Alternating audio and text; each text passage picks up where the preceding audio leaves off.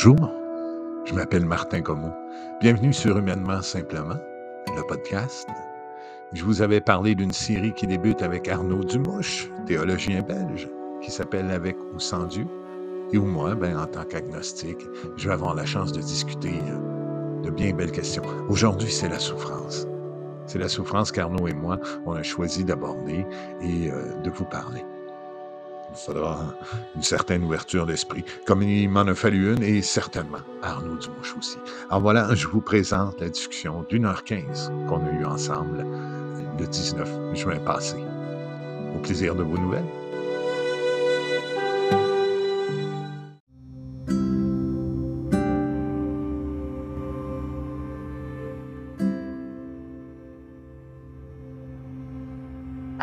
Bonjour, nous sommes le 19 juin 2022 et nous entreprenons aujourd'hui une nouvelle série qui va être passionnante, je crois, parce que je m'appelle Arnaud Dumouche, je suis théologien catholique en Belgique, hein, catholique romain, donc très proche euh, du pape Jean-Paul II, du pape Benoît XVI, du pape François. Ça veut dire conciliaire, hein, pas du tout intégriste, pas du tout.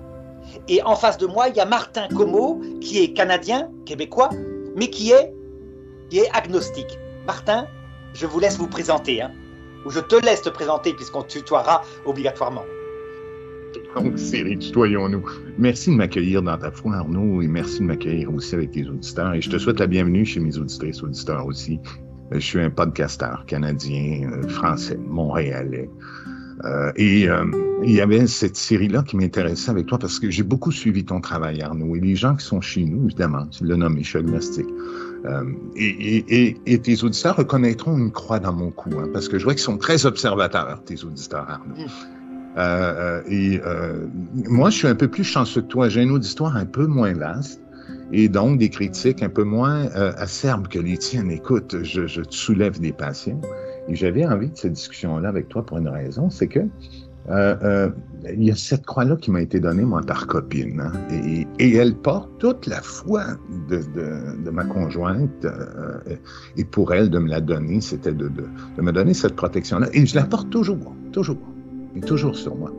Et quand on se parlait, d'ailleurs, de la discussion qu'on allait avoir, Arnaud, et je disais que elle, elle, ne serait pas possible si je n'avais pas l'ouverture à un quelconque éclair qui pourrait me venir. Je te disais que la foi est une grâce. Je la définis comme ça. Oui. Cette grâce que je n'ai pas, que je n'ai pas, je dis à tes auditeurs tout ça. Maintenant, euh, cette conversation-là, moi, j'espère qu'elle va nous permettre de, euh, de nous éclairer, en tout cas, sur euh, ce qui nous divise aussi ou ce qui peut nous diviser.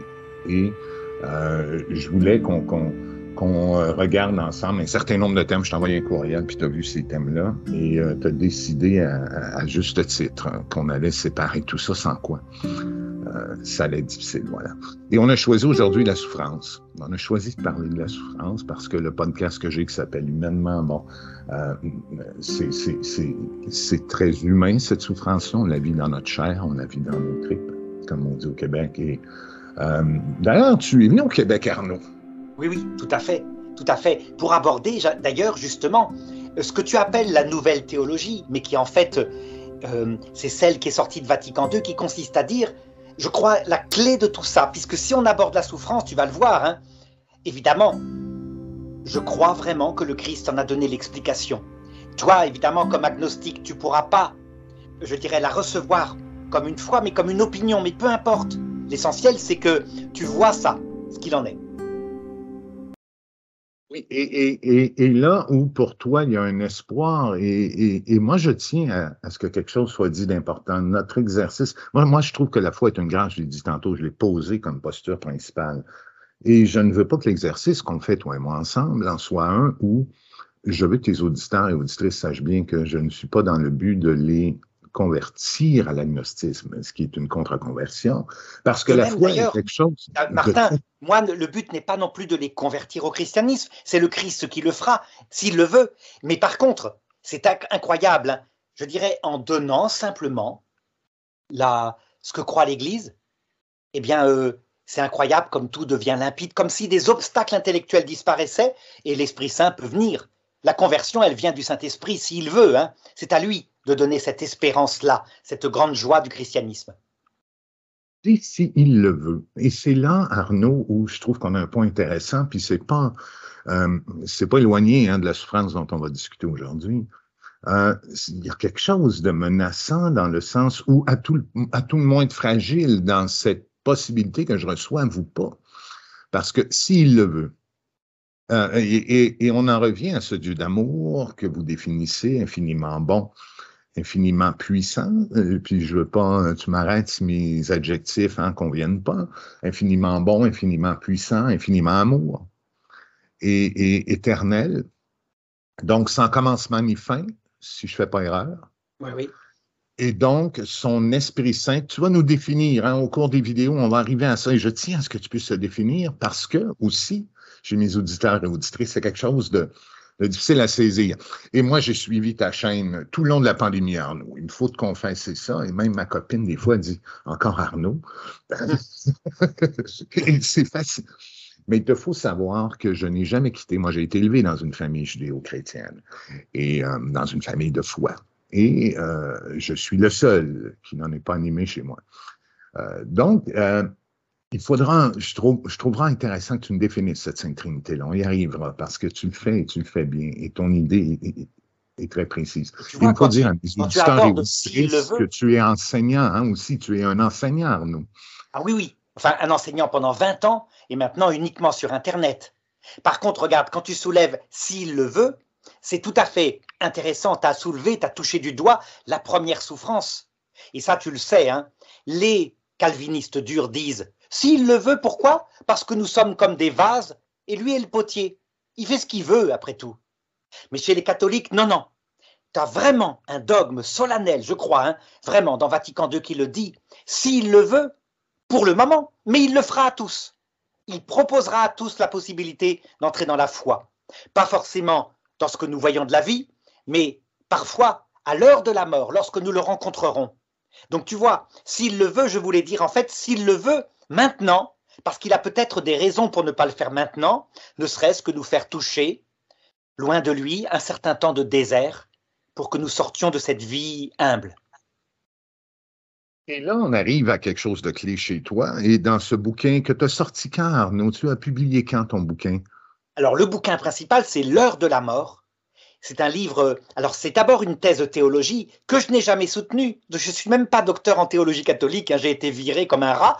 Euh, je me servais trop du magistère. C'est ce qu'on m'avait dit à l'époque. Mais du coup, ce n'est pas grave, je ne suis pas découragé. J'ai sorti ce livre-là qui s'appelle L'heure de la mort, qui est un peu une vulgarisation qui raconte comment est-ce que, si tu veux, le rêve de Jacob, tu te rappelles ce rêve qu'il avait vu sur une terre d'une échelle dont les pieds étaient posés sur la terre et le sommet au ciel? Ben, C'est exactement ça. Et nous sommes en ce moment sur le premier barreau de cette échelle. Et nous croyons souvent que c'est le seul. Ce qui est faux. Si c'était le seul, tout serait absurde. C'est ce que tu vas soulever tout à l'heure avec la souffrance. Hein. Mais en fait, il y a d'autres barreaux, le tout formant une échelle qui va conduire à préparer notre cœur pour un merveilleux paradis. Un paradis qu'on peut refuser pour des raisons d'un autre paradis qui serait pour des gens très orgueilleux.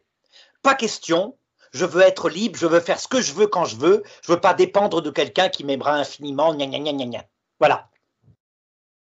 Il y aurait ce libre arbitre qui sera un, sujet d'une discussion future, mais il y aurait encore une fois, au moment de la mort, ce libre arbitre et, et, où Christ m'apparaît de quelque façon que ce soit, et où j'ai à ce moment-là choisi entre son amour et l'amour du Père infini, etc., ou bien ou bien croit. Quel est cet Est-ce que c'est l'enfer? C'est l'enfer, mais tu vois, c'est là que tu comprends que, en fait, parce qu'il est choisi par la personne, on ne peut pas le définir comme le faisait l'ancienne théologie du Moyen Âge, qu'on appelle la scolastique, par le feu. C'est pas possible. Personne ne choisit euh, un camp d'extermination, si tu veux. Donc, il faut le redéfinir tel que Lucifer l'avait défini lui-même devant Adam et Ève, Premièrement, vous ne mourrez pas. Et là, il ne ment pas. C'est une vie sempiternelle que l'enfer. Deuxièmement, vos yeux s'ouvriront. Troisièmement, vous serez vous-même maître du bien et du mal comme Dieu. Et donc, tu vois, en fait, c'est un choix où la personne dit ce qui compte, c'est que je veux être maître de ce que je suis. Tu m'as fait comme ça, ton histoire de paradis, tu vas voir, je vais en montrer les inconvénients tout à l'heure, je n'en veux pas. Ce qui veut dire par contre que toutes les souffrances qui sont décrites par la Bible sont vraies, mais obligatoirement, elles sont d'abord spirituelles. Ce qui, peut, se comprendre facilement. Hein. Imagine, imagine bien Martin que tu sois maintenant éternel. Jamais tu ne meurs, tu es sur Terre pour toujours. Au bout de combien de centaines de milliers d'années, tu as envie de te jeter par la fenêtre tellement t'en as marre? Tu comprends? Alors qu'un chien, je sais pas si tu as un chien, mais moi j'en ai un, c'est incroyable. Si, mon chien était éternel, tous les matins, il serait content parce qu'il il, m'accueille, euh, on se lève, il va se promener, il est toujours content. Il n'a pas de désir d'infini. Nous, on a des désirs d'infini. Donc tu comprends pourquoi l'enfer est source de malheur. Des gens qui ne cèdent pas, qui ont raison, ils sont maîtres du bien et du mal, mais pas question pour eux d'accepter les conditions du paradis qui sont se faire tout petit, aimer. Alors là, pas question. Alors, est-ce que ça peut arriver? J'en sais rien, mais tout ce que je peux te dire, c'est que le pape François espère qu'aucun être humain tiendra éternellement comme ça. Mais ce qui est sûr, c'est qu'il y a des démons, en tout cas, qui tiennent comme ça, des anges révoltés. On pourra en parler un jour, tu vois, ça fait plein de sujets. Oui, ce ne sera pas ennuyeux. Dis-moi, Arnaud, il arrive donc un temps où euh, on est confronté à la souffrance. Euh, on est aussi, hein, euh, tu, as une longue série où euh, il y a un regard sur la Bible. La Bible comprend aussi un Ancien Testament dont on reparlera. Ce sera le sujet hein, d'un autre. Euh, mais j'ai cette impression donc qu'il euh, faut, toi et moi, s'arrêter à Christ. Il faut commencer par Christ. Sans quoi on se perdrait en chemin parce que ce que je ne veux pas qu'on fasse dans cette série d'entretiens-là, c'est tomber dans ce que j'appelle ces lieux communs de division. Et il y en a plusieurs où on tombe trop facilement là-dedans pour s'empêcher de poursuivre la conversation. Et, tout simplement, et notre but ne sera pas de gagner des points, mais de s'éclairer. C'est là où j'espère aller. Euh, Christ a souffert énormément et passé par la croix. Euh, c'est un Dieu qui s'est fait homme. Et, euh, ce, qui, ce qui nous marque, on a, nous, on a un Dieu hein, qui est cloué, qui est sur la croix, qui a passé à travers toute une humiliation euh, euh, pénible, on l'entendra, et qui sont toutes des souffrances humaines. On pense à la honte, on pense à, l'humiliation, évidemment, tout au long du chemin de croix. Euh, on pense aussi à, l'agonie. Oui, Alors, qui sont des souffrances que nous, parfois, on vit aussi. Tu as remarqué. Exactement. Et il meurt avec sa mère à ses pieds. Oui. Est-ce que d'après oui. Est-ce que d'après toi, si on parle de la position que c'est un livre écrit par des hommes, tu me diras inspiré de Dieu, est-ce qu'on est on, on, se dit ça, toi et moi? Est-ce qu'on s'entend que ta posture est celle de dire que ce livre-là est écrit par, est inspiré par Dieu? Absolument. Mais je crois vraiment, sincèrement, que tout seul, si on n'a que la Bible, on ne peut pas trouver la clé. C'est confus, ça part dans tous les sens. Ce même Dieu, quand tu penses que c'est lui qui, à l'âge du bronze, qui est raconté dans le livre de la Genèse, de l'Exode, etc., est capable de commander des génocides, tu te dis, c'est pas logique, ça va pas. Et c'est pour ça que je crois qu'il faut, en plus, la tradition sainte, ça veut dire ce que Jésus a raconté oralement et qu'ont compris les disciples, et que l'Esprit Saint continue à travers ce qu'on appelle le magistère, ça veut dire un rôle particulier des conciles et des conciles unis au pape pour dire attention, oui, la voilà, vous avez la bonne interprétation et là la mauvaise. Sinon, la Bible, on fait ce qu'on veut. On peut en faire un traité raélien, tu sais, avec des extraterrestres, etc. C'est pour ça que. Malheureusement, Israël, on s'excuse, hein, on s'excuse vraiment qu'il soit poussé chez nous. C'est un Belge. Hein, c'est moi qui Israël. Hein il vient de chez moi, c'est un Belge. Et sa ben mère oui, il s'est enrichi chez nous, il s'est enrichi chez nous, malheureusement. Enfin, ne lui donnons pas plus de. de, c'est marrant avec Raël. C'est que sa mère dit euh, Je ne sais pas s'il est conçu d'un extraterrestre, mais je dormais la fenêtre ouverte. Et elle s'amuse, elle s'amuse beaucoup. voilà. Alors, regarde, pour en revenir, Martin, tu vois, je crois que toujours, il faut comprendre que ça a une cohérence, tout ça, mais euh, qu'on n'arrive pas à la trouver tout seul, qu'il y a une raison aussi au fait que c'est confus. Tout ça, Ça veut dire que si j'arrive à te montrer la cohérence de tout, le silence de Dieu, le fait qu'on passe par le désespoir, le fait que le Christ est passé par la souffrance que tu viens d'indiquer, il doit y avoir une cause unique qui rend tout limpide. Sinon, ben, ça va dans tous les sens. Comment ça pourrait être le même Dieu qui commande des génocides à l'âge de bronze, etc., etc. Donc, ce que je te propose, si tu voulais, on pourrait voir en quelques secondes là le principe qui explique tout. Si tu es d'accord.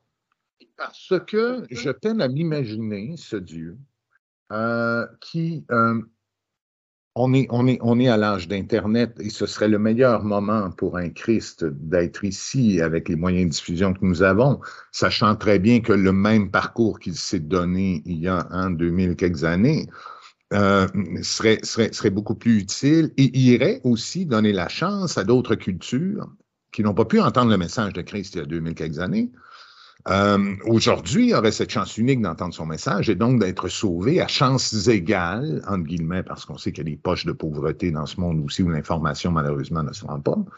Mais euh, quand même, les chances auraient été meilleures de sauver, d'unir davantage si l'apparition de ce Christ, de ce Dieu fait homme, était en autant moderne. Bien sûr.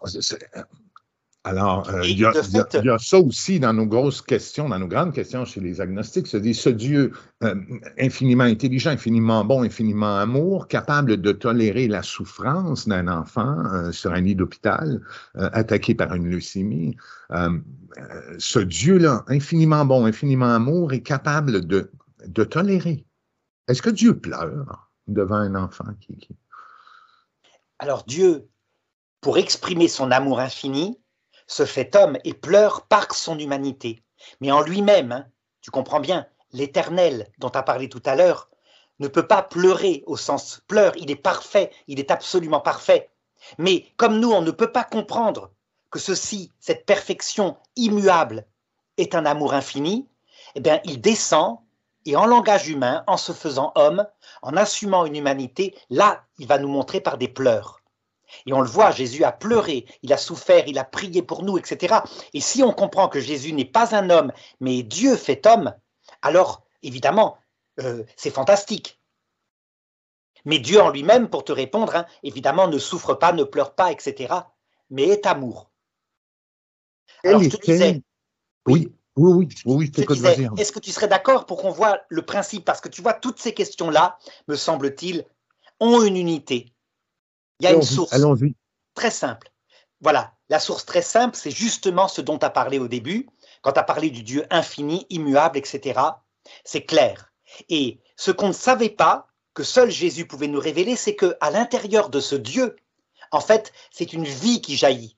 Mais une vie vraiment de lumière, ça veut dire qu'il se connaît et sa propre connaissance de lui-même est parfaite au point que c'est lui-même devant lui-même. On l'appelle le Fils.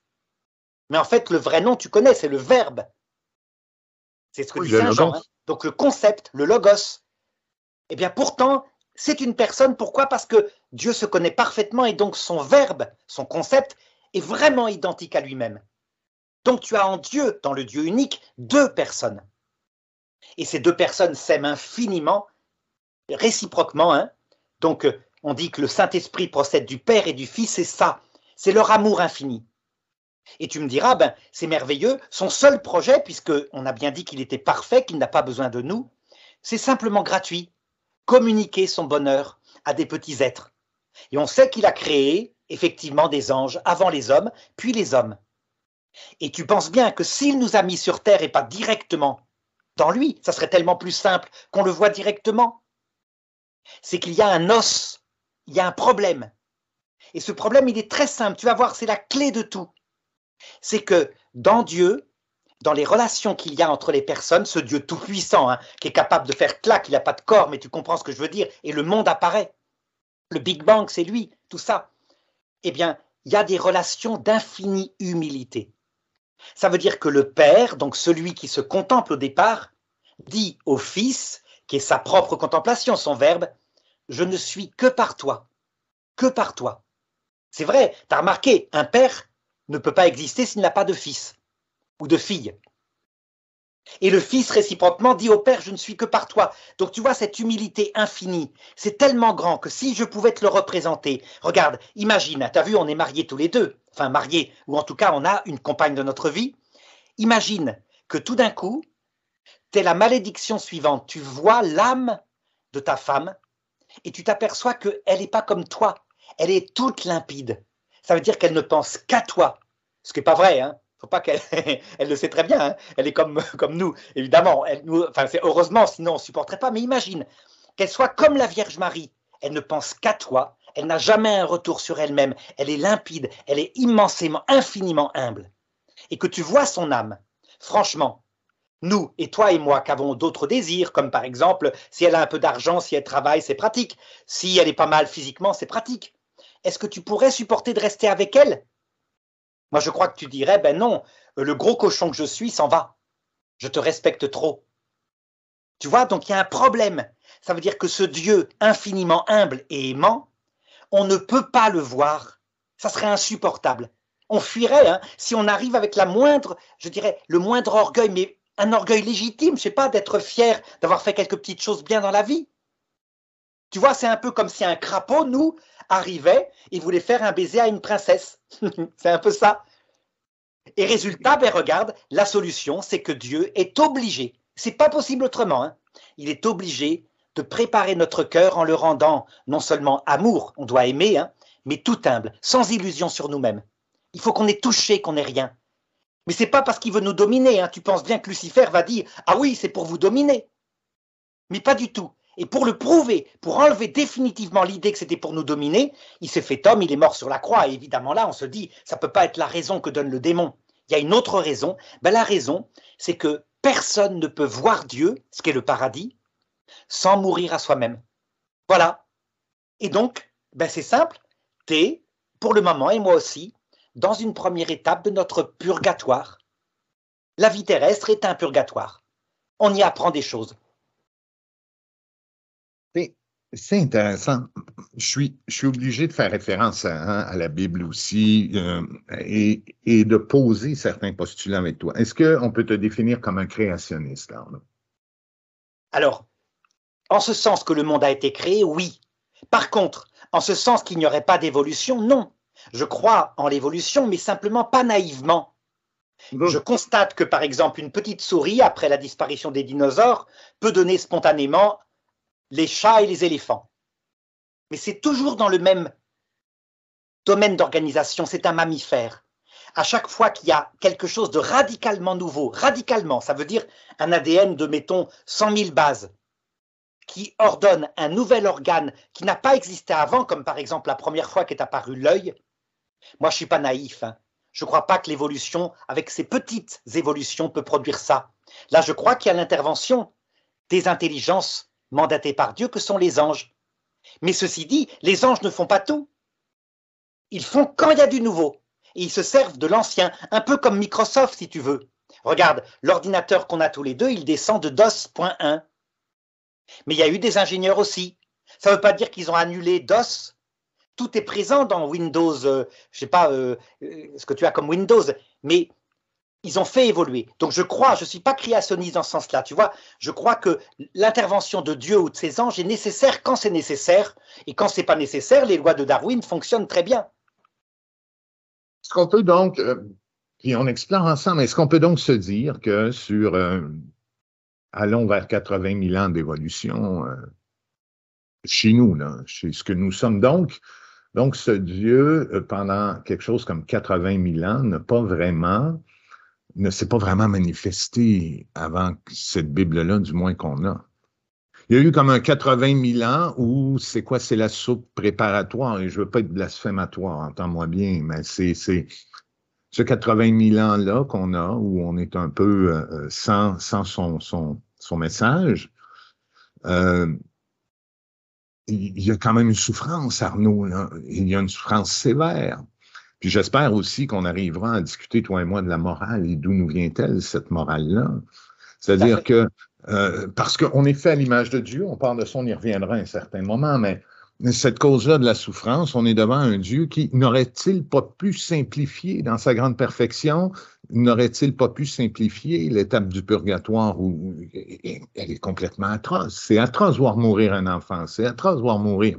C'est atroce quand on pense en Ukraine, puis je veux pas tomber dans l'anecdotique, on pourrait s'y perdre, mais lorsque la mère d'un enfant est violée devant son propre enfant, puis ensuite abattue, est-ce que ce Dieu parfaitement bon, parfaitement aimant, avait besoin de nous purger d'une façon, alors qu'il aurait pu, dès le départ, tout simplement, nous permettre la même rencontre qui s'est permise dans cet amour qu'il a, comme tu me dis, avec, euh, le Fils, qui, est l'Esprit Saint, hein, qui représente ça, si j'ai bien compris?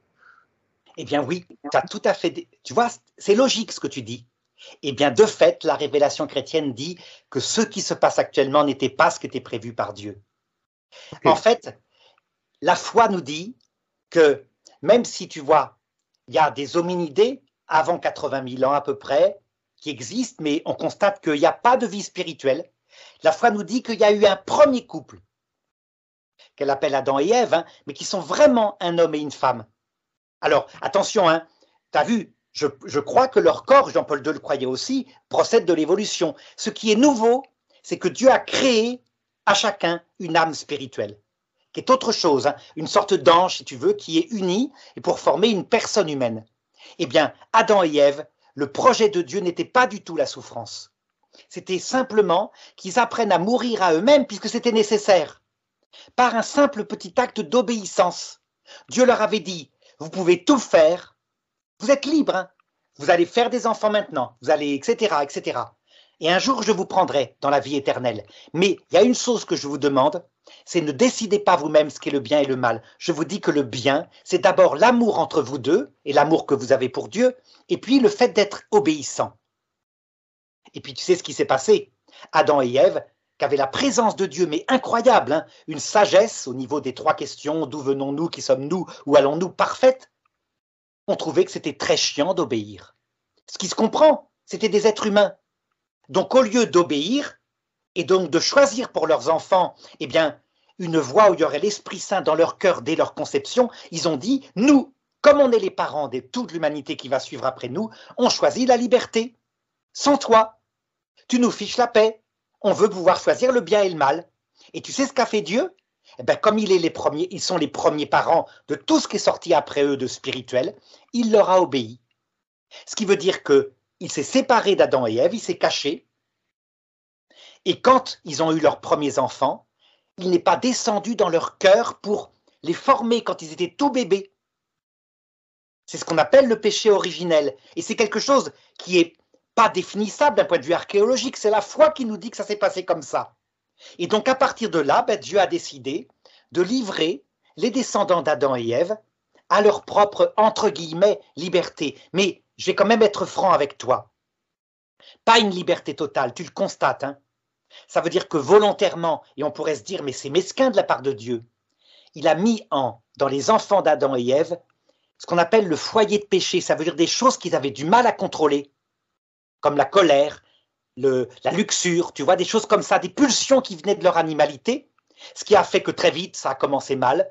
Caïn a tué Abel, donc Caïn c'est un homme du néolithique. Le paléolithique, la Bible n'en parle pas, mais c'est la même chose. Ça veut dire que, en fait, c'était une fausse liberté, c'était une liberté abîmée volontairement par Dieu, parce que je t'ai dit, la, la raison, c'est pas qu'il soit mesquin, c'est qu'il voulait les sauver et donc leur apprendre par une autre méthode, l'humilité. Et la méthode, c'est quoi? Eh bien, c'est de les livrer à eux-mêmes, mais avec des pulsions qui ont provoqué les guerres dont tu parles. Et là où il faut vraiment se dire la chose, c'est que quand ces hommes-là, à un moment donné, ont fini par faire des sacrifices humains, tu te rappelles au néolithique, hein, quand euh, c'était une période terrible, on inventait l'agriculture parce qu'il n'y avait plus à manger dans la nature, et on était obligé de croire que la pluie, le soleil étaient des dieux parce que si ça venait pas, tout le monde mourait. Il y avait des épidémies. On avait complètement oublié qui était Dieu. Eh bien, Dieu laissait faire, ça pour la raison que je t'ai indiquée. Tu reviens à ce que je t'ai dit. Créer dans l'homme un cœur modeste, un cœur humble. Et donc, tu as un texte de la Bible qui le raconte très précisément, qui explique pourquoi cette sagesse-là, eh bien, en fait, elle les préparait au salut. Je te le lis, tu vas voir, c'est vraiment fabuleux. C'est là que tu vois qu'il y a une logique. C'est un texte d'Ézéchiel. Il dit ceci. si tu veux, mon ami. Hein. Comment? Tu, tu, peux nous partager ton écran si tu le souhaites. Là. Oh non, c'est pas la peine, c'est trois lignes, c'est même pas, c'est trois lignes, tu vas voir. Hein. Regarde, alors attends, je, vais le chercher puisque je suis sur l'écran. Hein. Voilà, il va le trouver tout de suite. J'ai toujours en, mémoire, hein. mais il faut que je te donne la référence exacte pour que chacun aille voir parce que je crois que c'est la clé de ta question que tu t'es posée. Pourquoi il n'est pas venu tout de suite? Pourquoi il a laissé l'humanité à peu près 80 000 ans enfin un peu moins, disons 70 000 ans, jusqu'à ce que viennent les premières nouvelles révélations avec Abraham, etc. etc. Hein. Regarde, alors attends, mon ordinateur est en train de chercher, mais il est très lent. Tout le temps qu'il faut. Ézéchiel. Alors, c'est Ézéchiel. La référence, je la donne dès que, l'ordinateur l'a trouvé, mais je te connais le, texte par cœur, donc je vais te le, donner. Et moi, voilà, Ézéchiel chapitre 20, verset 25. Et moi, Dieu, j'allais jusqu'à leur donner des lois qui n'étaient pas bonnes, des coutumes dont ils ne pouvaient pas vivre. Et j'allais même jusqu'à les souiller par les offrandes qu'ils me faisaient.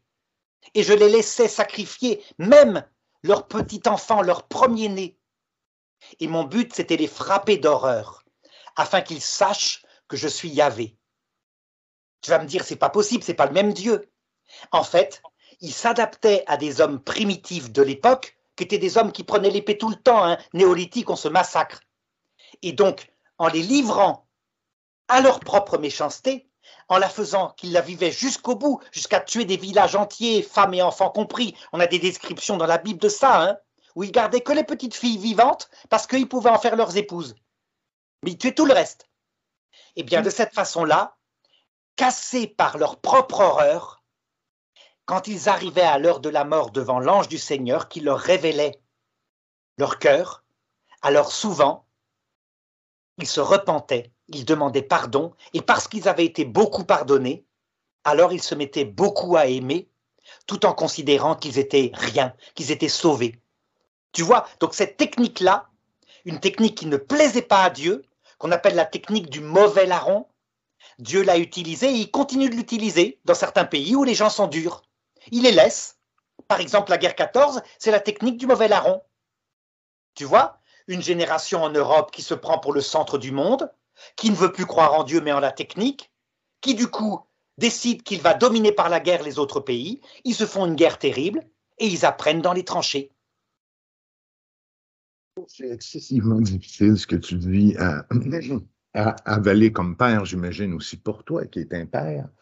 Oui.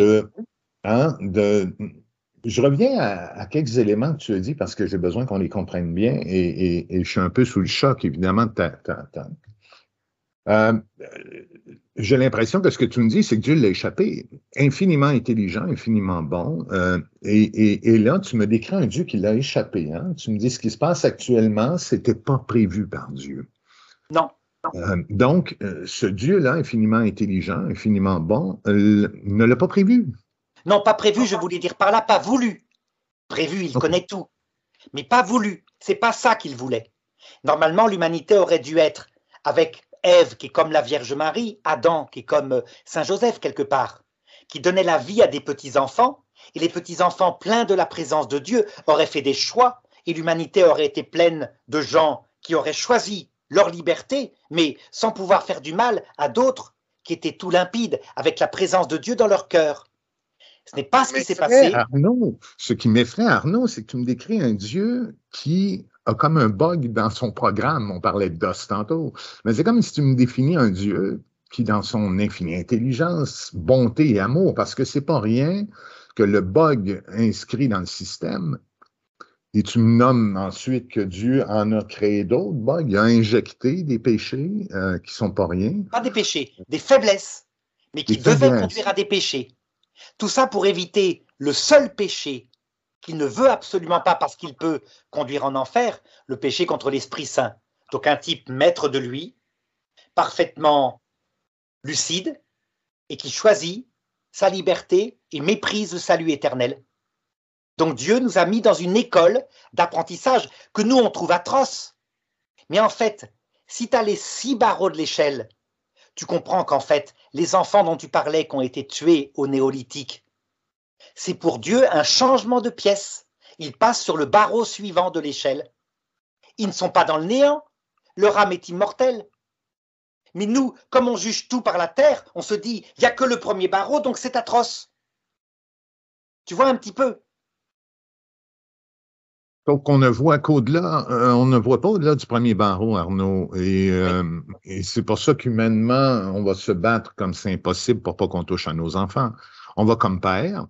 Et euh, cet amour-là est aussi décrit par Christ comme l'amour d'un père. Christ ne nous décrit pas Dieu autrement, à moins que je me trompe, qu'un Dieu qui aime comme un père. Oui, et donc si tu prends l'analogie du Père, voilà ce qu'il faut considérer, cette première phase de l'humanité, toujours valable pour euh, ceux qui sont très durs, les mafiosi, ils prennent l'épée, ils périssent par une balle, c'est comme ça, hein. c'est la même sagesse.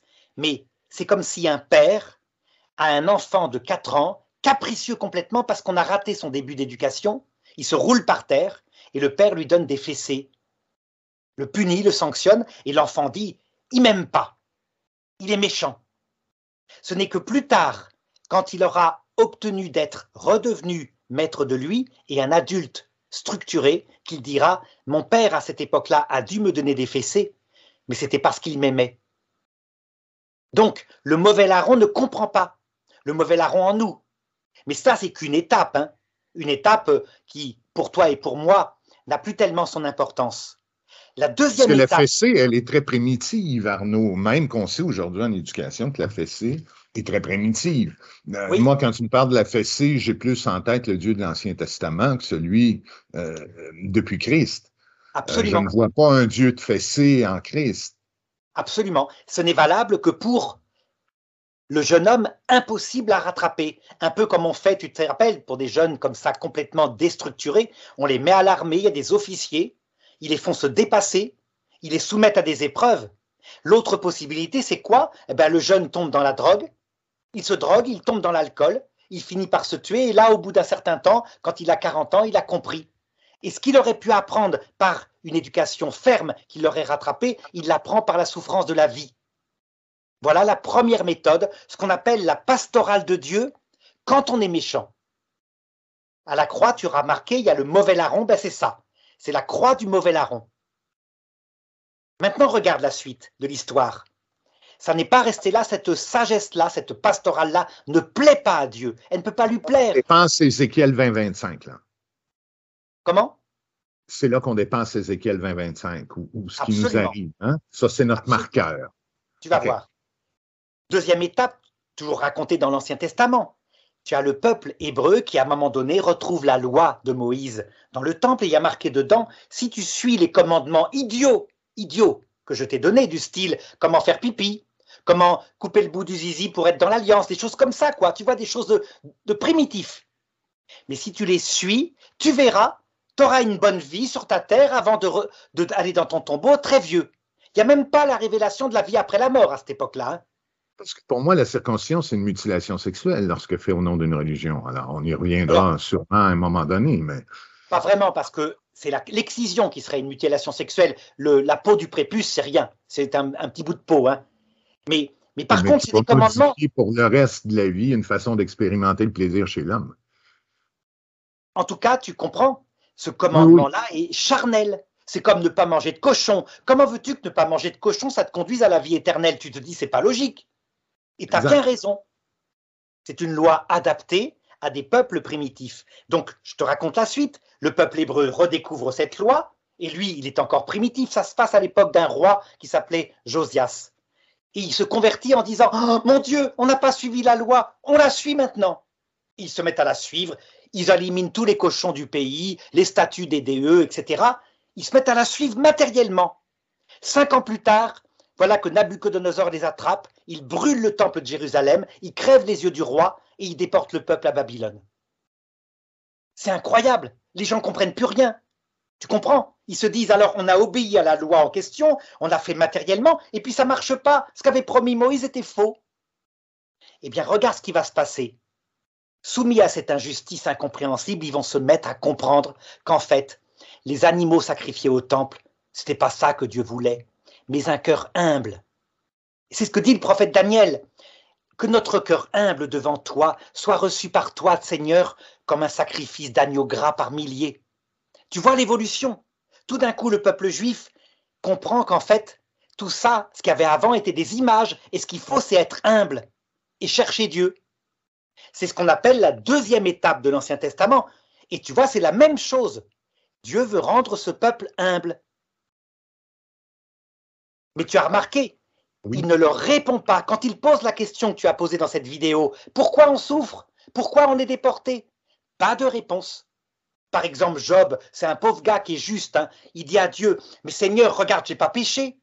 Et Dieu lui répond, est-ce que c'est toi qui as créé l'univers avec les animaux?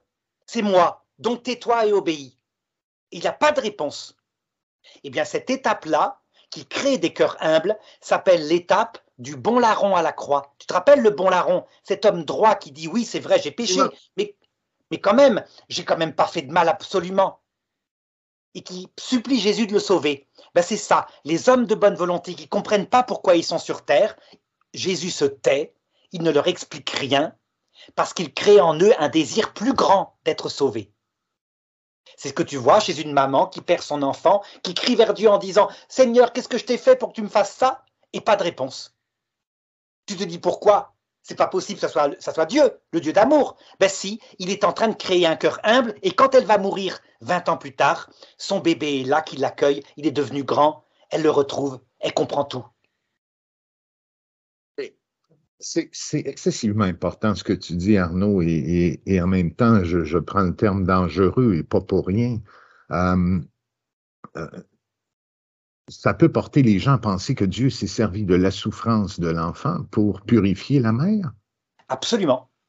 Et tu le constateras dans la vie Donc, terrestre. Dieu va créer un être de souffrance, Dieu va créer un enfant souffrant pour purifier un autre être humain plein d'horreurs comme ça, scandaleuses. Horrible ton Dieu, Arnaud. Mais justement, c'est ce que je te dis. Je regarde le fait qui se passe et je te donne l'explication que donne Jésus qu'il appelle un scandale, le scandale de la croix, en t'expliquant qu'en fait, toutes ces choses atroces qu'on voit, eh bien, sont pour préparer un cœur humble à tous ceux qu'il veut sauver. Ce qui ne veut pas dire qu'il faut chercher la souffrance. Nous, on a à se battre sur le premier échelon pour protéger nos enfants, faire qu'ils ne tombent pas malades, etc. Et dans ce cas-là, on a réussi en Europe. Hein. T'as vu, on vit bien matériellement. Alors va arriver la souffrance spirituelle, parce que tout d'un coup, les gens installés dans leur vie se mettent à ne plus penser à Dieu, et du coup, qu'est-ce qui vient? L'angoisse, parce que la vie n'a pas de sens. Dieu pourrait répondre, il suffirait qu'il fasse une apparition, tout de suite, il fait apparaître la Vierge à la télévision. Les gens tout d'un coup ont compris, il y a un sens à la vie. Il ne le fera pas. Si tu comprends que le but, le, enfin le moyen provisoire. Il le fait, je dois, je dois t'arrêter, Arnaud, il le fait. Il le fait, je pense à, Fatima. Oui, mais c'est vu par quelques personnes. Regarde l'apparition vue par tout le monde. Le soleil danse dans le ciel, il y a des photos, il y a un effort de publication. 50 000 personnes et que des photos en noir et blanc. Pourquoi elle ne le fait pas maintenant? On a des caméras numériques avec tous les téléphones qui sortiraient. Demande-toi. Pourquoi, ah pourquoi pas m'expliquer pourquoi un enfant, alors qu'on a une science qui se bat si fort pour trouver des médicaments, empêcher la souffrance de l'enfant, l'injecter en médication, etc., etc. Mais je ne veux pas d'un Dieu qui se sert des enfants pour me purifier. Eh Parce ben que le bug originel, donc le bug originel, si on veut parler comme ça, était d'insérer l'arbre de connaissance dans le jardin. Tout à fait mais par orgueil. Eh bien, regarde, pour poser la question que, tu m'as posée. Dieu l'a mis là, est-ce que Dieu l'a mis là dans un esprit? Écoute, c'est injecter dès sa création un bug dans un système.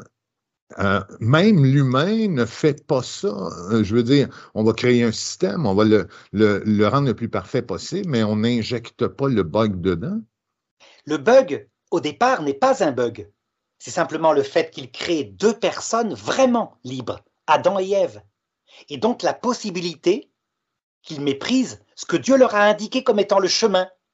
Ce que la Vierge Marie, qui est la nouvelle Ève, n'a pas méprisé. C'est la première fois que ça arrive dans l'humanité. Elle, elle a toujours obéi. Bien que le démon vienne la tenter comme il l'avait fait pour Ève, mais regarde donc. Mais c'est la seule. Ce qui veut dire que la liberté présente en nous devait tourner à ça.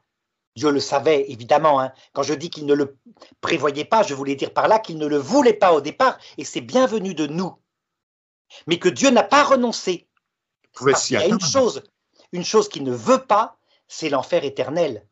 Un type orgueilleux, imbu de lui-même, et qui dit J'en ai rien à foutre de ça, quitte à brûler intérieurement dans la solitude et le malheur. Donc il prend les moyens. Pas, il, peut, il peut ordonner que ce n'arrive pas, ce Dieu tout-puissant. S'il l'ordonnait totalement, alors il supprimerait la liberté humaine complètement, il n'y aurait plus que des robots.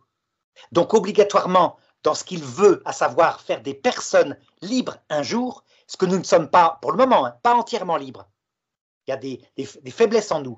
Mais un jour, il nous rendra notre liberté. Eh bien, ça, c'est le sommet de la création. Tu te rends compte Tu es une personne, j'en suis une, donc capable de le rejeter. Donc, le bug est présent. C'est une analogie, Arnaud, pour... Euh, et c'est vraiment intéressant, et je te répète, hein, l'objectif n'est pas de nous mettre échec et mat, c'est loin d'être le but. Euh, si j'ai un enfant, un jeune bébé, et que je souhaite qu'il n'éteigne pas les lumières de la maison, je vais m'assurer de les poser suffisamment hautes dans mon amour. La même chose pour les prises de courant. Je ne souhaite pas que mon enfant prenne un jouet ou un tournevis puis qu'il vienne le mettre dans la prise de courant et qu'il cause sa perte. Alors, ce que je vais faire, c'est monter en hauteur les objets de sorte que son libre arbitre ne le mette pas en position d'en mourir. Et Dieu, et moi, ça, c'est dans mon amour, aussi humble et petit soit-il pour mon enfant. Quand on arrive dans ce Dieu que tu me nommes comme étant infiniment bon, infiniment amour, et je le, je le, vois chez toi, tu le sens comme ça, et c'est bien, c'est beau ça, mais il ne lève pas les prises de courant à la hauteur euh, ou à la petitesse du libre arbitre de l'homme. Regarde, imagine maintenant que ton enfant a 18 ans, il vend de la drogue et il est allé violer la petite voisine. Mhm. Est-ce que tu le livres à la police? Voilà. Eh bien, c'est ça, ce qui s'est passé. Ça veut dire que Dieu ne renonce jamais. Évidemment que quand c'est un petit enfant, il va lever la prise. Et il a fait pire que ça, puisque Adam et Ève étaient des adultes, parfaitement lucides. Vraiment, l'image de la Vierge Marie, c'est Ève. Elle sait ce qu'elle fait, elle a reçu toute la connaissance et elle n'a pas ses faiblesses en elle. Mais une fois que l'enfant est devenu capricieux, livré à sa propre liberté qui en fait est ses pulsions, alors Dieu peut très bien, pour le sauver, le livrer à la police un certain temps, et donc à ses propres malheurs, à ses propres pulsions. Mais ce n'est pas le but. Quand tu livres ton fils à la police, c'est parce que tu veux qu'il arrête de vendre de la drogue et que tu n'as pas d'autre possibilité. Si je reprends l'exemple de la fessée, on a interdit dans certains pays la fessée. Résultat, tu sais à quoi on livre? Je ne parle pas de la fessée les coups, hein. je parle de la fessée réfléchie, modérée, quand il la faut. Eh bien, en, Suède, tu as des enfants qui sont livrés à des angoisses intérieures. Pourquoi? Parce que, ayant eu une enfance en or, on n'a pas, on les a pas délivrés de leur pulsion de mort. Et donc énormément d'angoisse, de suicide. Une fessée, ou alors du sport, ou alors du scoutisme. Quelquefois. préférons, préférons, hein, préférons. Euh, donc tu comprends. En tout cas, ce que je peux te dire, c'est que la raison que tu dis de se révolter contre Dieu est valable. Donc, quand une maman perd son enfant et qu'elle déteste Dieu et qu'elle ne veut plus le voir, c'est qu'il a forcément des bons arguments quand il va vouloir la rattraper. Un peu comme Job quand il a maudit le jour de sa naissance. Et donc le bon argument, c'est que en réalité, il ne lui répond pas, il la laisse éventuellement dans son aigreur toute sa vie, mais il est en train de lui créer un cœur modeste qui tout d'un coup quand elle va se retrouver devant son fils à l'heure de sa mort, qui est là, qui dit Maman, regarde, et qui lui explique tout, elle va ressusciter, sa joie va revenir avec sa jeunesse. Et parce que elle a effectivement beaucoup et haï Dieu, et qu'elle voit qu'elle s'est trompée, alors elle se met à beaucoup l'aimer. Tu comprends? Cette deuxième sagesse-là, qui est la sagesse du bon larron, ne plaît pas à Dieu. Elle ne lui plaît pas, mais elle est mieux que la première. Il y a un danger, Arnaud. Hein. Je reviens, je reviens à te dire que je ne suis pas convaincu que Dieu n'aurait pas pu monter les prises de courant. Je m'excuse de mon image aussi boiteuse soit-elle, mais n'aurait pas pu monter les prises de courant et même, j'arriverais à dire que si je veux que, mon bébé n'éteigne pas toutes les lumières, je ne mettrai pas 25 interrupteurs autour de lui pour le tenter d'aller jouer avec pour ensuite lui dire qu'il pêche quand il y touche. C'est, il y a quelque chose, je vais essayer de le prévenir de ça. Et, et, je pense à euh, euh, l'autre crainte aussi qui me fait vivre ta façon de voir c'est que je me dis, OK, puisqu'ici c'est mon purgatoire, pour pas et que ultimement, dans ta nouvelle théologie, il y aura une rencontre euh, que j'aurai avec Christ me donnant le choix d'entrer ou non, ben, pourquoi ne pas expérimenter absolument tout ce qui est aussi débauche? À ce moment-là? c'est un danger parce que de toute façon, arrivé là, j'aurai ce choix. Alors, à ce moment-là, tu te mets, tu te mets dans la sagesse du mauvais larron. Et le mauvais larron, eh bien, il y a les conséquences immanentes de tes actes. Ça veut dire que, regarde, si tu te sépares de Dieu en disant j'en ai pas besoin, j'ai toute la richesse et mes greniers sont pleins, et que du coup, matérialiste, tu plaques ta femme, puis t'avortes de ton enfant, tu récoltes ce que tu sèmes. On le voit avec la génération de mai 68. Pas besoin de Dieu. Regardez nos pères avec les guerres. Nous faisons l'amour et euh, la paix, etc. Et regarde, s'étant débarrassé de tout, ça se tourne avec le Covid à l'histoire qui s'est passée dans les EHPAD, les maisons de retraite, où leurs enfants leur ont rendu ce qu'ils avaient sémé dans leur cœur. Donc des maisons de retraite très propres, avec beaucoup de nourriture, et l'interdiction de visite de leurs propres enfants, et enfermés dans leur chambre. Selon toi, le Covid est une euh, récompense orchestrée de ce Dieu-là Non, pas forcément. Simplement, là, on voit qu'à travers le Covid, c'est manifesté ce qu'on a semé avec mai 68. On se passe de Dieu, c'est vrai, je les comprends.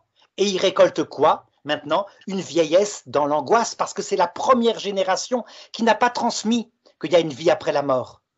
Donc, résultat, ben leurs enfants leur, leur rendent ce qu'ils leur ont appris, ils sont propres, ils ont des infirmières et aucune visite, et aucun aumônier, et aucune espérance, et donc ils se laissent glisser dans la mort.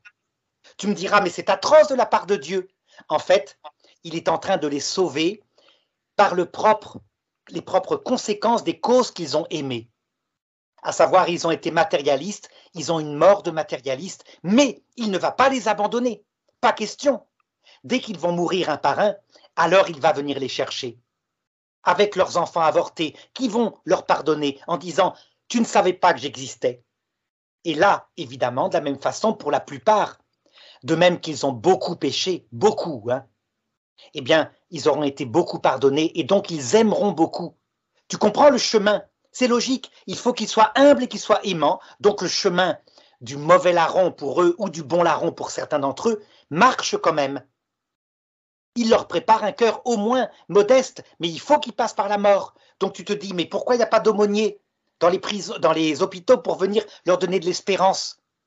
Dieu ne les abandonne pas complètement. Tu te rappelles, tu me parlais de la prise de courant mise en hauteur ben, tu as, pour les aider, quand même les NDE qui se multiplient, les expériences proches de la mort qui leur donnent un peu d'espoir. Et puis surtout, je vais te parler maintenant de la troisième chose, la façon de ce qui plaît à Dieu, la sagesse qui vraiment plaît à Dieu, qui est la sagesse de Jésus-Christ, qui est l'histoire que tu as indiquée, placer la prise de courant très haut et dire aux enfants, attention, c'est une prise de courant. Donc donner l'explication de tout. Donc, je t'explique. Ce qu'il a mis 4000 ans à faire. Non, qu'il avait fait dès le départ avec Adam et Ève. Ensuite, peu à peu, il est retourné vers cela. Sauf qu'il faut te dire que les habitants, durant les 80 000 ans entre Adam et Ève et le Christ, les habitants du monde sont moins nombreux que ce qu'il y a simplement maintenant, en ce moment vivant sur la Terre. Ça veut dire que le temps énorme, c'est aussi des tribus de 5000, 5000 habitants sur Terre, quelque chose comme ça, tu comprends? Ça veut dire que quand tu penses que les, villes, par exemple, de l'Antiquité, l'Empire romain tout entier, est moins peuplé que la France actuelle. Mais là, là, là où j'ai besoin que tu m'expliques, puis je veux, je veux que tu arrives à ton troisième point, mais c'est euh, ça ne m'enlève pas l'idée d'Abel de, et Caïn. Euh, Abel euh, en agriculture. Et au moment des offrandes, le goût de, le goût de steak de ce bon Dieu que nous avons lui plaît davantage et, commence une, et commence une série interminable d'atrocités. Oui. Alors, ben, le sens est très simple. Caïn était agriculteur, Abel était éleveur. T'as remarqué, symboliquement, ça veut dire quoi? Que Abel n'était pas installé sur terre pour en faire sa demeure définitive, mais il était pèlerin avec son troupeau vers la vie éternelle. C'est ça que ça symbolise. Alors que Caïn, agriculteur, c'est qu'il avait une maison en dur, il avait fait de la terre son installation, donc le premier barreau de l'échelle était son tout. Oui, excuse, hein, j'ai fait une inversion d'ailleurs, je pense. Oui, mais c'est pas grave, t'as vu? Et donc, symboliquement, mais de manière matérielle, c'est tout ce que je te dis là. L'homme qui ne vit que parce qu'il sait qu'il y a la vie éternelle et qui donc profite de la vie terrestre, c'est merveilleux puisqu'elle a un but. Et quand il est très vieux et très malade, c'est pas grave. Il, attend l'arrivée de l'expérience fantastique, la rencontre avec son Seigneur. Cet homme-là ressemble à Abel. Il plaît à Dieu. L'homme qui s'installe sur terre en disant pas besoin de la vie après la mort. Moi, il n'y a que moi qui compte et accumulé dans mes greniers. Eh bien, il vit d'une sagesse dont je viens de te parler qui ne plaît pas à Dieu. Elle ne plaît pas à Dieu parce que c'est la sagesse soit du mauvais larron, soit du bon larron. Elle n'a pas de sens. Seule la sagesse chrétienne donne le sens à tout ça. Mais tu vas voir, je vais te l'expliquer. À ton troisième point, oui. Troisième point, c'est que ce Dieu-là, donc qui procède par les scandales que je viens de t'indiquer, hein, se taire, laisser des gens se massacrer, des enfants mourir, etc., décide d'annuler l'explication que donnait le démon à tous les hommes, à savoir qu'il y avait un Dieu terrible et dangereux au ciel il décide de venir sur Terre, il enseigne ce que je te dis là, et en plus, comme ça ne suffit pas, parce qu'on aurait dit s'il était simplement monté au ciel comme ça, ah oui, peinard. Et puis après ça, il nous laisse avec Auschwitz. Donc, il décide de se livrer aux hommes qui le tuent selon toutes les souffrances atroces qu'on peut s'imaginer. Et tu as remarqué, il n'abat personne à la croix. Moi, j'aurais été à sa place, tu sais ce que j'aurais fait étant Dieu? J'aurais envoyé un petit rayon laser sur deux, trois qui seraient devenus un tas de cendres et t'aurais vu, les autres seraient passés beaucoup plus humblement. Mais s'il avait fait ça, personne ne croirait qu'il est humble et amour. On aurait peur de lui. On serait encore dans l'Ancien Testament. Donc il n'a pas fait ça de manière à ce que maintenant, enfin, on comprenne que ce qu'il nous imposait là, donc la fessée, les prises de courant à ras de terre, etc., c'était pas pour nous perdre, c'était parce qu'il était en train de nous éduquer, mais qu'il nous prenait selon l'état que nous étions. Le barbare est éduqué par sa barbarie, l'homme juste par le silence de Dieu. Mais l'homme, il veut l'éduquer en lui expliquant tout. Tu comprends? Et c'est là qu'il donne l'explication. Donc Dieu est amour. Je ne peux pas vous introduire maintenant dans la vision béatifique parce que vous devez apprendre des choses, l'humilité et l'amour. Sinon, vous ne pourrez pas me voir.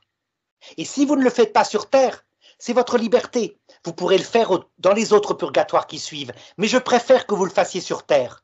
Donc pour cela, tenez bon, ayez une vie de prière. Je vous laisse le foyer de péché en vous. Vous tomberez, mais servez-vous-en pour vous relever en luttant contre vos péchés, mais aussi surtout pour être humble en vous confessant. Donc il donne une loi, qui est la loi du christianisme, auquel on peut obéir ou pas. Et plein d'hommes disent n'importe quoi. C'est quoi ce truc-là, machin, avec la Vierge Marie, cuit-cuit, etc. Pas la peine. Allez me confesser à un prêtre, mais ça sert à rien. Moi, je suis libre de ma vie. Ils veulent faire ça, qu'ils le fassent.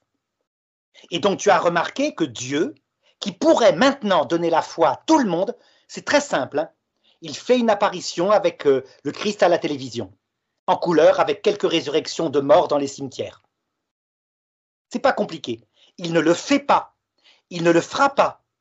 Il le fera à l'heure de la mort. Pourquoi? Parce que la sagesse terrestre est utile dans le silence et dans la foi pour ceux qui veulent avec ce troisième chemin qui plaît à Dieu et pour les autres, ben, les deux autres chemins.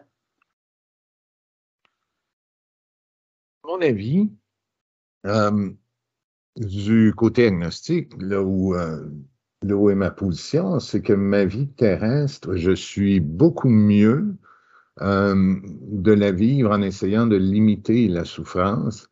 Et pour celle que je ne peux pas limiter, euh, de faire un processus d'acceptation, euh, de faire un processus de compréhension aussi. Et si j'enlève cette variable-là, Dieu, j'en arrive à me rendre compte que je suis tout de même capable de cet amour.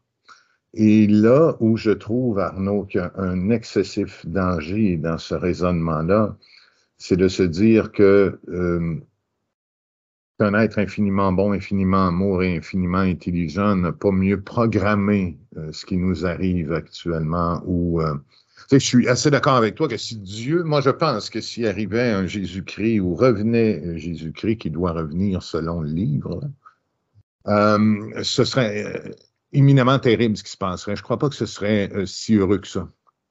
Je crois que ce serait plutôt, ce serait vraiment le chaos. De même, si l'Église catholique était l'unique dans le monde, ben, vu ce que c'est que l'homme, les prêtres se seraient remis à tuer, à tuer ceux qui pensent pas comme il faut. Non, Dieu divise pour le moment l'humanité en six groupes, volontairement. C'est son choix, pourtant, Et pourtant, la religion chrétienne, je suis convaincu qu'elle est celle qui donne l'explication de tout. Mais tu vois, s'il n'y avait pas les bouddhistes d'un côté, donc le New Age pour nous chrétiens, ça veut dire qu'on s'est dit, ben, je vais accepter, faire une démarche d'acceptation de la souffrance en calmant le désir en moi. C'est la démarche bouddhiste. Le problème. Oui, oui, absolument. Le problème, on y arrivera, on y arrivera. J'espère qu'il y aura ces autres séries-là où on parlera justement de, de est-ce que Arnaud a la foi catholique parce qu'il est né hein, euh, là où il est né. Euh, on aura cette chance-là d'en jaser ensemble, bien sûr. Mais ce qui compte aussi pour moi, Arnaud, c'est euh, j'ai cette impression que c'est notre crainte de la souffrance qui nous a fait euh, nous, nous, nous doter euh, d'une religion, nous doter d'une foi, nous doter de, de, de, de ce livre-là qui essaie d'expliquer ce qui autrement, humainement, dans notre petitesse de compréhension à des moments de notre évolution, on a besoin d'explications. On le fait pour la foudre, on le fait pour tout un tas de trucs, pour les séismes. Bon, euh, puis on a éliminé à mesure dans notre sagesse cette compréhension-là, mais je veux qu'on reste dans la foi euh, sur la souffrance aujourd'hui, puis on devra terminer bientôt avec ta permission. Mais euh, puis je tiens vraiment à ce que tu me résumes ça, mais ma crainte, c'est que c'est un manque d'acceptation de trucs qui nous dépassent, qui nous a amenés à se, se, se créer cette explication-là. En anglais, on dit God of the Gap, le Dieu qui bouche les trous. L'optium du peuple. C'est l'explication de, Feuerbach. tu vois, Parce qu'on a besoin, on a besoin de comprendre. On a une crainte du mystère. L'argument peut se retourner. Soit c'est ça, c'est ce que dit Feuerbach, donc on projette dans un Dieu tout-puissant, amour et lumière, notre besoin de puissance, d'amour et de lumière. Il appelle ça l'essence du christianisme. Ou alors, autre solution, c'est parce que notre cœur est comme un vase qui est fait pour lui qu'on n'arrive pas à se combler de, la réponse bouddhiste. Par exemple, tu me parlais tout à l'heure de la réponse bouddhiste, l'acceptation. C'est ce qu'ils ont fait en mai 68. On s'est passé des dogmes, on n'en voulait plus. Jésus-Christ, machin, gna gna gna gna. Mais par contre, on allait faire une démarche de calmer le désir en nous, etc. La démarche bouddhiste. Résultat, 50 ans après, du vent, et c'est ce que dit le Dalai Lama lui-même, il le dit, ça marche pas chez vous, vous avez besoin de quelqu'un qui vous aime et de retrouver vos enfants personnellement dans l'autre monde, alors que nous, on vous dit qu'il n'y a pas d'enfants. Vous êtes des avatars, des apparences de personnes, donc ça ne vous convient pas. Tu comprends? Ça veut dire que quand on a connu le message de Jésus-Christ et qu'on le rejette, tous les autres messages sont comme une eau de mare. Le fait du bouddhisme, le fait d'accepter la souffrance, de ne pas revoir ses enfants, t'as vu, c'est encore plus atroce que l'explication que je te donne où il dit, où je te dis que Dieu peut t'enlever ton enfant, mais qu'il te rendra. J'ai surtout besoin de savoir, c'est que je crée des conditions de vie idéales, euh, une vie à laquelle je contribue d'une façon bien, bien personnelle. Puis notre contribution en ce moment en est une, je pense, dans cette paix-là, puis dans cet échange-là d'amour et d'accueil, de contribution à un monde meilleur mais je n'ai pas besoin de savoir, je n'ai pas ce besoin-là de savoir que je vais le retrouver euh, dans un autre monde. Je n'ai pas besoin de ça pour ajouter à la qualité de ma vie. Et pour expliquer des atrocités, je n'ai pas besoin de ça pour expliquer des atrocités. J'ai besoin de savoir que euh, euh, on donne on donne souvent l'exemple Israël-Palestine. Si on le prend d'un point de vue athée et agnostique, ça peut se régler par une transaction financière. Pour on a terminé, hein, une transaction euh, une transaction immobilière, mais c'est pas le cas. C'est pas le cas. C'est enraciné, c'est enraciné dans un système de croyance qui visiblement est voué à l'échec pour un bon temps donné. Et si j'enlève la variable Dieu, la souffrance n'est pas là. C'est faux. Apparaît la souffrance spirituelle et la souffrance morale. Regarde, pourquoi est-ce que la génération des 68 est l'image de cela? Elle s'est passée de Dieu. La chanson Imagine de John Lennon, c'est ça. Imagine un monde où il n'y ait pas de paradis au-dessus, pas d'enfer au-dessous et pas de frontières. C'est l'hymne de mai 68. Eh bien, regarde ce que ça donne 50 ans plus tard des cœurs vides, angoissés. Pourquoi? Parce que c'est logique.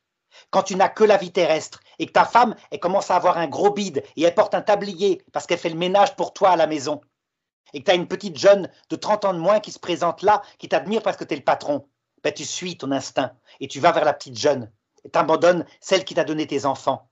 Résultat, tu récolteras... Je n'ai pas besoin de Christ, Arnaud, pour refuser la pornographie dont Internet essaie de me noyer. Je n'ai pas besoin de Dieu pour savoir que si je m'amuse à... Christ pour refuser, mais par contre, tu vois que la plupart des hommes, des couples de cette période-là, eh bien, ils étaient, obligés d'être heureux en urgence puisqu'il n'y avait que la vie terrestre. Il y avait tout matériellement, et donc leurs femmes devenues plus âgées ne leur suffisaient pas. Ils ont tous divorcé les hommes politiques en France, tous, à commencer par Sarkozy, Hollande, etc. Tu comprends? Pourquoi? Parce qu'ils renouvelaient leur cheptel. Et donc, au bout du compte, on récolte ce qu'on sème. Parce que quand ton corps ne suit plus, que tu as tout mis dans le matériel, tu crois que tu vas créer un monde heureux? Pas du tout. Regarde l'État. L'État de la génération des 68, leur seule obsession, c'est de créer des lois pour l'euthanasie. Pourquoi? Au nom de la liberté. Et puis surtout, pour pouvoir éteindre l'angoisse quand elle va se présenter. La souffrance, Arnaud éteindre la souffrance. La souffrance. Et cette souffrance-là qui est d'ordre spirituel, qui porte sur le sens de la vie. Cette loi au Québec, notamment, qui, qui, qui, qui est pour nous une grande victoire, euh, chez certains d'entre nous, pas chez tous et toutes, euh, mais cette loi, euh, elle est basée sur la dignité et du droit à mourir dans cette dignité-là aussi. Puis évidemment, je te dis pas que le choix est fait pour la dignité dans, dans, tous les cas, mais il en fait partie. L'ingrédient de dignité en est un. Euh, mais il y a aussi hein, le souhait de ne pas euh, souffrir. Cette souffrance-là, injectée par Dieu, euh, est-ce que, selon toi, sans l'expérience d'une souffrance qui ne serait pas soulagée par un quelconque médicament, qui ne serait pas soulagée par le droit à la mort, exemple, est-ce que ce chemin-là de purification ne peut pas se faire sans cette souffrance-là, cette agonie-là? Alors, premièrement, les lois sur l'euthanasie, elles sont produites par l'athéisme. S'il y a une vie après la mort, toutes les religions disent il ne faut pas s'euthanasier. Il faut prendre des médicaments anti-souffrance, mais pas s'euthanasier parce que on est en train d'apprendre quelque chose. Les musulmans le disent, mais ils ne savent pas quoi les chrétiens disent on est en train d'apprendre l'humilité. Quand on ne croit plus en la vie après la mort, il y a obligatoirement les lois d'euthanasie. C'est obligatoire parce que ça sert à rien. Quand tu as un cancer en stade terminal, que les médicaments n'arrivent plus à supprimer la souffrance, je comprends. Le problème, regarde, c'est qu'au bout d'un certain temps, on l'a vu en Belgique, la loi est étendue et maintenant on peut demander l'euthanasie même sans condition d'âge, donc à l'adolescence, parce que, par exemple, on est angoissé, on n'a plus envie de vivre. Donc une souffrance spirituelle. Et ça, c'est que le début. Ça veut dire que, euh, on le voit bien, tu comprends la logique. S'il n'y a rien après la mort, il faut vivre quand on, peut, on est capable d'avoir du plaisir de la vie. Puisque la mort n'a pas de sens. Je trouve, je, trouve, le terme plaisir réducteur, Arnaud, mais euh, euh, on aura la chance d'en discuter.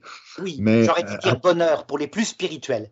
Le bonheur, pour spirituel ou confort pour. Euh, oui, pour les plus matériels. Euh, oui, voilà. Euh, j'ai besoin qu'on se laisse, si tu permets, sur un truc important. Euh, je te, tu, as, tu as parlé de cette détresse avec l'abbé Pagès, je pense, notamment sur la question du suicide. Et je te remercie d'avoir fait ça. Moi, j'ai perdu un frère par suicide quand j'étais adolescent et je le voyais souffrir énormément. Il y a une détresse psychologique chez les enfants et particulièrement chez les jeunes du COVID qui ont vécu des, des, des, hein? Et je pense qu'il faut faire très, très, très, il faut, il faut être excessivement, toi et moi, responsable quand on traite de ça. Euh, et euh, c'est une souffrance réelle. Et euh, c'est quelque chose qui te divise avec la Pagès, je pense, un peu, sans vouloir mettre des mots dans sa bouche. lui, il les met en enfer, ce qui est absurde. C'est pas logique. Comment Dieu veux-tu qu'il mette en enfer une pauvre créature qui souffre terriblement d'angoisse, comme un jeune qui suicide? Ça va pas. L'enfer est réservé, je te l'ai dit, à des vrais méchants, des gens qui obsessionnellement ne veulent pas dépendre de l'amour. Alors que ces personnes-là, évidemment, ton frère, ben, il a vécu quoi? L'absence de sens à la vie, des angoisses, etc. Et donc c'est un pauvre. Il arrive humble puisqu'il a souffert de l'autre côté. Et donc évidemment qu'il est consolé, rassuré, ses larmes sont, sont, sont essuyées et que Jésus-Christ lui explique. Sinon, il n'y a pas de logique. Il en, il en reste une selon moi, mais bon, euh, ce que, ce que, ce que j'aimerais euh, qu'il soit une de nos prochaines discussions, c'est ce merveilleux qui nous entoure, Arnaud, et qui donne justement un sens à ce qu'on fait, toi et moi aussi. Euh, je ne le fais pas à temps plein comme toi. Je te félicite d'ailleurs de le faire. Bravo pour tout ce que tu fais, je pense, et pour euh, l'ensemble des gens pour qui tu le fais, qui sont autant des gens comme moi, qui prennent plaisir à t'écouter parce que justement, parce que justement, cet amour-là, cet accueil-là que tu nous donnes à des gens comme moi aussi, euh, agnostiques et les athées, etc. Euh, ce, sur quoi j'aimerais qu'on vienne, c'est parler du merveilleux, parce qu'il y a un merveilleux, et selon toi, euh, à mon avis, il vient de ce Dieu-là, hein, ce merveilleux qui nous entoure, et d'une position autre. Je pense qu'il faut se laisser là-dessus. On a beaucoup parlé de souffrance, mais je pense qu'il faut prendre cinq minutes pour le merveilleux. Parle-moi de ce merveilleux-là à travers ta foi le merveilleux, la bonne nouvelle, c'est que ce Dieu serait amour, est amour, et que on va le voir bientôt. Que là, on est juste dans une première étape. Que donc, ça a un but, et que ce but, si on le connaît, tout d'un coup, la vie prend sens. On peut rester fidèle à sa vieille femme, devenue moins belle, parce que ça n'a pas d'importance, c'est celle qu'on a aimée. Vraiment. Et de l'autre côté, eh bien, elle redeviendra jeune, peu importe si le corps vieillit. Du coup, tout se stabilise dans la vie. Et alors, du coup, avec cette espérance-là, on attend une seule chose, tout en profitant de la vie terrestre. Tu as remarqué? C'est curieux, je ne te parle que de la vie après la mort. Et tu as vu, je suis bien dans la vie terrestre. Pourquoi? Parce que du coup, l'angoisse disparaît. Tu peux vraiment profiter de l'Occident qui a créé un monde super sécurisé et plein de richesses en sachant que ça a un but éternel. Quant à ce but éternel, il se passe à l'heure de la mort, lorsque tu te rencontres. Jésus-Christ nous apparaît accompagné de tous ceux qu'on a aimés. Nos parents sont là. Si on a perdu comme toi un frère, il est là. C'est incroyable. Ma mère, qui est morte il y a deux ans de cela, qui était comme toi agnostique, elle avait de la foi dans sa jeunesse, mais vraiment agnostique. Et ma sœur, qui est un peu, tu sais, elle a des contacts un peu avec les âmes comme ça, qui elle est très croyante, m'a dit, elle me dit, je suis toute stupéfaite par ce que je vois. Ah, j'étais content. Parce que moi, quand elle était âgée, qu'elle était très angoissée par la mort, je lui passais des vidéos sur les NDE, ce qui se passe, que vivent les gens après la mort. Et elle disait, mais qu'est-ce qui prouve que c'est vrai? Eh bien voilà, elle l'a vu. Et c'est ça le merveilleux. Donc cette vie terrestre est merveilleuse par sa structure, on pourra en parler un jour, hein, la vie animale, etc., la vie végétale, mais n'est que un purgatoire, avec des injustices énormes traduite visiblement par exemple par les camps de la mort pendant la Seconde Guerre mondiale. Le Christ en donne une explication. Pour le moment, il ne la prouve pas volontairement, mais la foi, si on la demande, il la donnera, et il la prouvera en son temps. En tout cas, quoi qu'il en soit, mon cher Arnaud, Jésus-Christ est un personnage extraordinaire. Euh, on ne remet pas, euh, hein, on remet pas en cause son existence. Ce serait, à mon avis, une grave erreur. Et il y a des hommes comme toi qui permettent euh, d'être capable d'animer par le verbe aussi cette, cette foi-là. Moi, ça me touche toujours beaucoup. Et je nous souhaite de poursuivre cette conversation-là. Et moi, ce que j'ai envie de dire à mes auditeurs, c'est que cette souffrance-là, hein, mes auditeurs, auditrices, cette souffrance-là, elle est, elle, elle est, il ne faut pas l'avoir domptable, mais elle est acceptable et euh, heureusement, par la conversation, on a toute une variété de façons de l'approcher. C'est important de ne pas fermer la lumière sur aucune de ces variétés-là. Et ce matin, fort certainement, Arnaud, tu m'as donné la chance, en tout cas, d'en allumer une nouvelle pour euh, euh certaines et certains que je suis, je suis convaincu que ça aura éclairé. Merci. Merci, à, toi, Martin. Merci, c'était magnifique euh, la façon dont tu abordes les choses. Et donc, on continuera, absolument. Je souhaite. Merci beaucoup, Arnaud Dumouche, qui était avec nous ce matin. Arnaud Dumouche, théologien belge. Merci de ta belle lumière.